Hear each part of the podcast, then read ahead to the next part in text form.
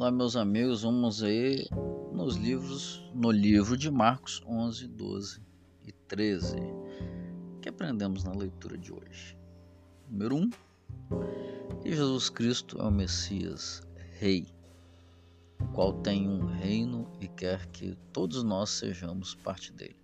Número 2. Aprendemos que a religião não deve ser um negócio empreendimento administrativo, uma forma de tirar vantagens. A vida religiosa não deve ser regida por princípios de mercado, por valores mercadológicos e nem por lucros. Número 3. Aprendemos que a fé é essencial na vida, não meramente para realizar milagres, mas para sermos norteados pela firme confiança em nosso Deus.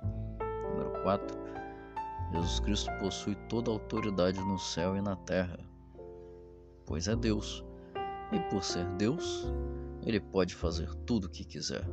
Todavia, em seu grande amor, ele utiliza sua autoridade, seu poder, para conduzir a nossa vida à salvação. Quando somos parte do seu reino, do reino de Deus, a nossa vida passa a ter a lógica da graça e não do negócio ou compra de favores divinos.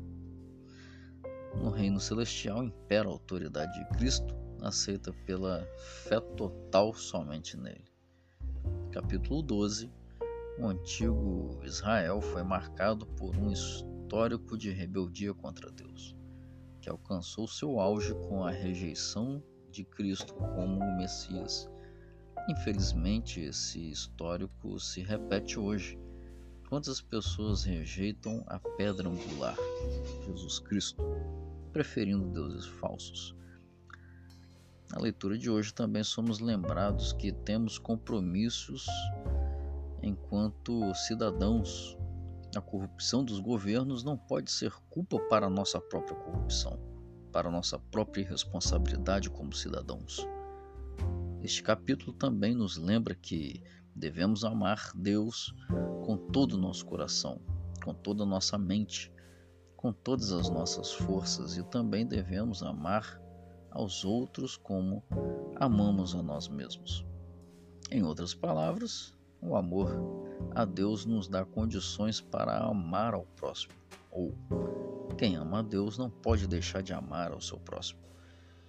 O capítulo termina narrando a oferta da viúva pobre. Diante desse incidente, Jesus disse: Esta viúva pobre deu mais do que todos, porque os outros deram do que estava sobrando. Ela, porém, é tão pobre e deu tudo o que tinha para viver.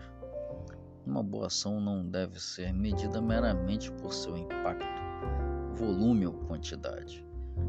Deve sim ser medida por sua motivação e pelo propósito do coração.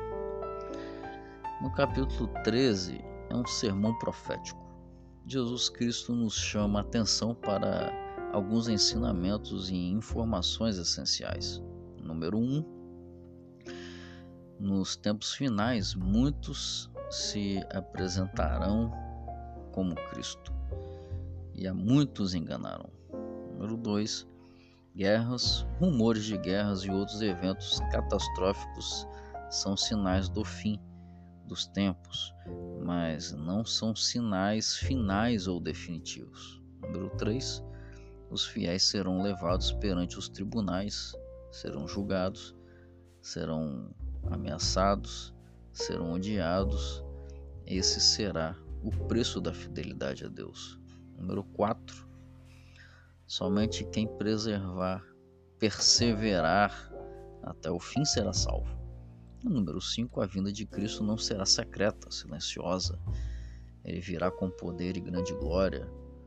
Portanto, nada de rápido secreto. A vinda de Cristo será visível a todos. Número 6. Tudo isso requer uma postura constante.